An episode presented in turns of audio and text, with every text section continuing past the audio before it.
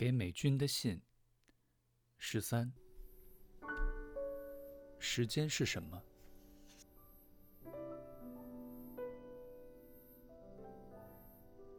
一九四六年，一个叫彼得的小孩给爱因斯坦写了封信。爱因斯坦先生，你能不能告诉我，时间是什么？灵魂是什么？天堂是什么？时间、灵魂、天堂，亲爱的，都和你我有关。所以，让我泡杯茶，到阳台上吹风，想想。时间，七十六亿人中的大多数是看不见时间的。在政府工作的时候，清晨一张开眼睛，我的身体即刻紧绷，是一个已按启动键的机器。我的头脑飞速运作，是一个已按开机键的电脑。然后一整天，身边的人跟着我高速运转。我听见自己不停地说：“抓紧时间。”时间不够了，怎么回事？时间又到了！天哪，我没有时间了。我需要，我需要，我需要一天七十二小时。若是有个头上长着吸盘的外星人躲在公文柜里偷窥，他会觉得这个被一堆人唤作部长的人类很不对劲。他在跟一个东西不间断的格斗，那东西的名字叫时间。你能想象我说的是抓紧兔子，兔子不够了，怎么回事？兔子又到了！天哪，我没有兔子了，我需要，我需要，我需要一天七十二只兔子。当你在跟一个东西格斗的时候。你绝对没有在看那个东西。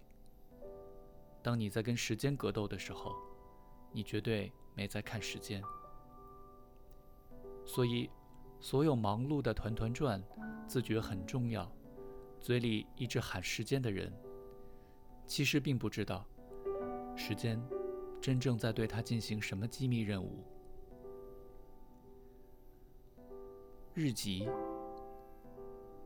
现在的我。才看得见时间。单单是这个阳台，时间的机密就每天泄露，泄露在软枝黄蝉的枝叶蔓延里。枝叶沿着我做的篱笆，一天推进两公分；泄露在紫藤的枝干茁长上，每天长胖一厘米，抽高一公分；泄露在玉女番茄的皮肤里。每黄昏一次，胭脂色就加深一层，好像番茄每天跟晚霞借颜色粉染自己。上周种下一株扶桑，就是朱槿，大红花。在乡下，人们以扶桑花做篱笆，一整面篱笆的灿烂红花迎风摇曳，是乡村的一枚勋章。你以为，它们就是一群花朵，像装饰品一样，固定的长在那儿。种下了这一株之后，才知道，原来每一朵花都有独立人格，是朝开夕坠的。也就是说，今天上场的不是昨天那一朵。扶桑花感应到清晨第一道日光照射，就奔放绽开。傍晚时，日光一暗，红花就收拢、谢幕、退场，与花地极干脆的辞别落地。李时珍称扶桑为日吉，因为它东海日出处有扶桑树，此花光艳照日，所以最不矜持作态的篱笆见花扶桑，是个标准计时器。而你一旦知道了它有时辰，就会对每天开出的那一朵郑重端详，因为你知道，一到傍晚，它就会离开你，留不住的。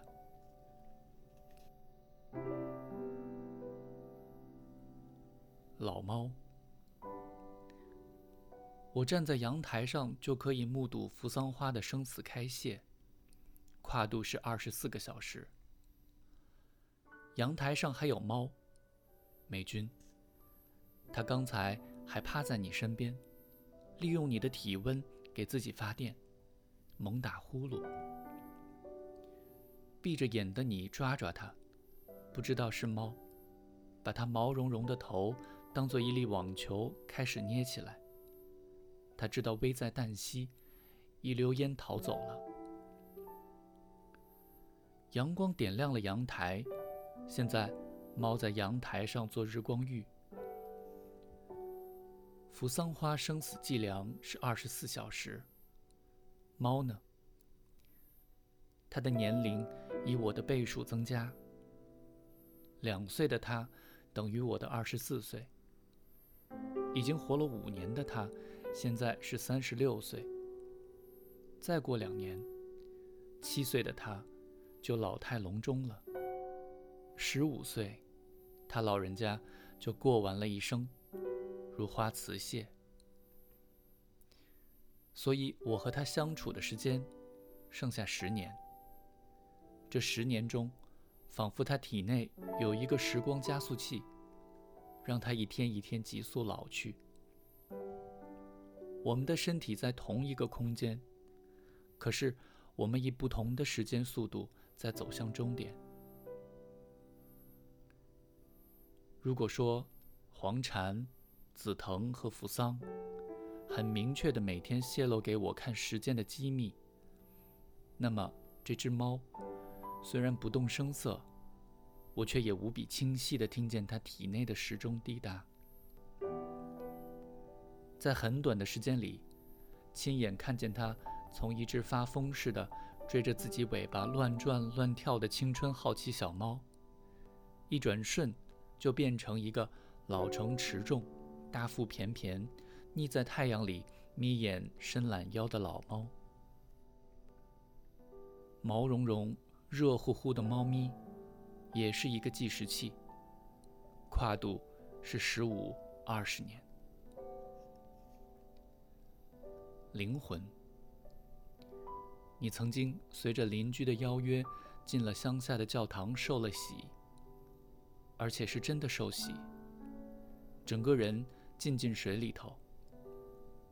很多年你什么首饰都不戴，给你清脆的碧玉，给你绛红的玛瑙。给你斑斓的琥珀，你都放进抽屉里。唯一挂在身上的，是一条黄金打造的十字架项链。每次送你进医院，我就把这条项链收起来。出院了，再为你戴上。一直到有一天，你已经不知道身上有什么了，我最后一次把项链拿下来。收进一个绣花包里，不再为你戴上。前几天整理冬天衣物时，看见了这个绣花包，不禁发怔：以后谁会戴这条项链？对于我，它太重，记忆太重，意义太沉，不敢戴，不忍戴。对于别人，它太轻，没有记忆，没有意义，只是旧时金属，重量一两。这个十字架，美君，以后你觉得它应该去哪里呢？爱因斯坦似乎并没有回复小彼得的来信。我们不知道他怎么回答孩子：“灵魂是什么？”但是，我记得他回复过另一封信，一封很伤心的来信。爱因斯坦先生，去年夏天，我十一岁的儿子死于小儿麻痹。我的生命，因为他的死而裂成碎片，彻底空了。我一直在寻找一个信仰来支撑自己，试图相信儿子在另一个更高的世界继续存在着。我跟自己说，怎么可能身体消失了，灵魂就不存在？可是，在你新书《我看见的世界》第五页，你说：“我无法理解肉体消灭了以后，人还存在。这种认知只是弱智者的恐惧或荒唐的自我夸大而已。”痛苦无助的我想请教你，在这样的绝望中，你难道就看不到？任何慰藉的可能吗？你难道要我真的相信，我那可爱的孩子就是成了灰？如果你是爱因斯坦，你要怎么回复这个心碎的爸爸呢？爱因斯坦的回信是这样的：M 先生。人是宇宙现象的一部分，受时间、受空间的限制。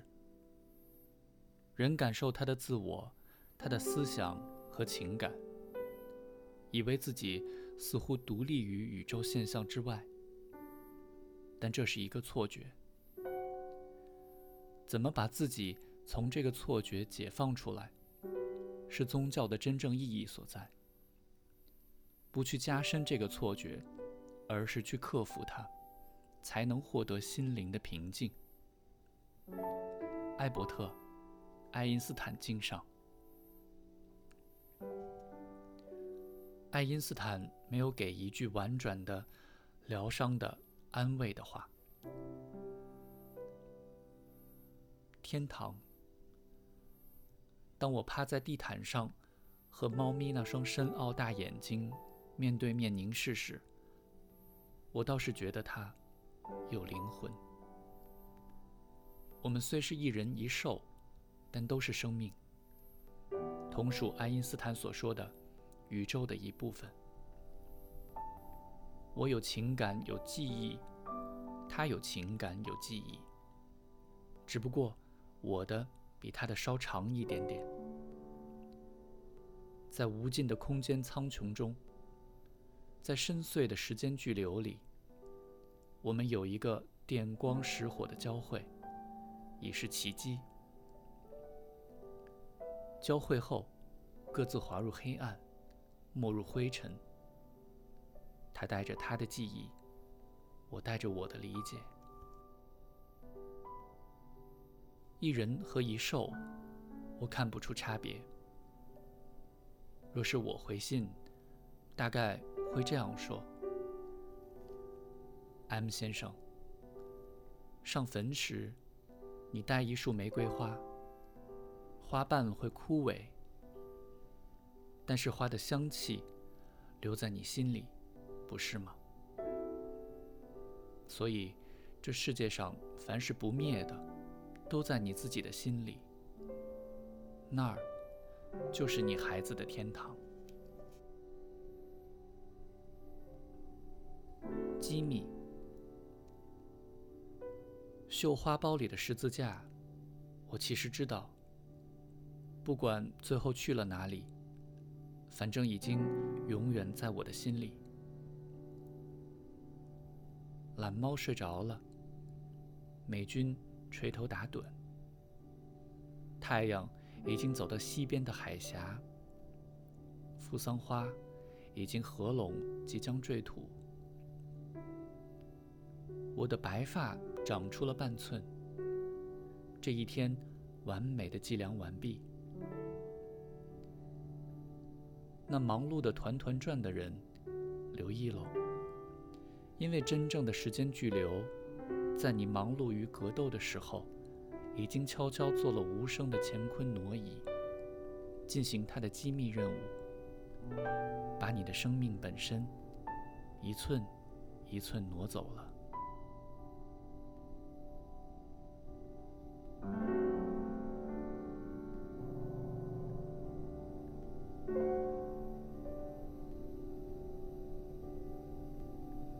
you.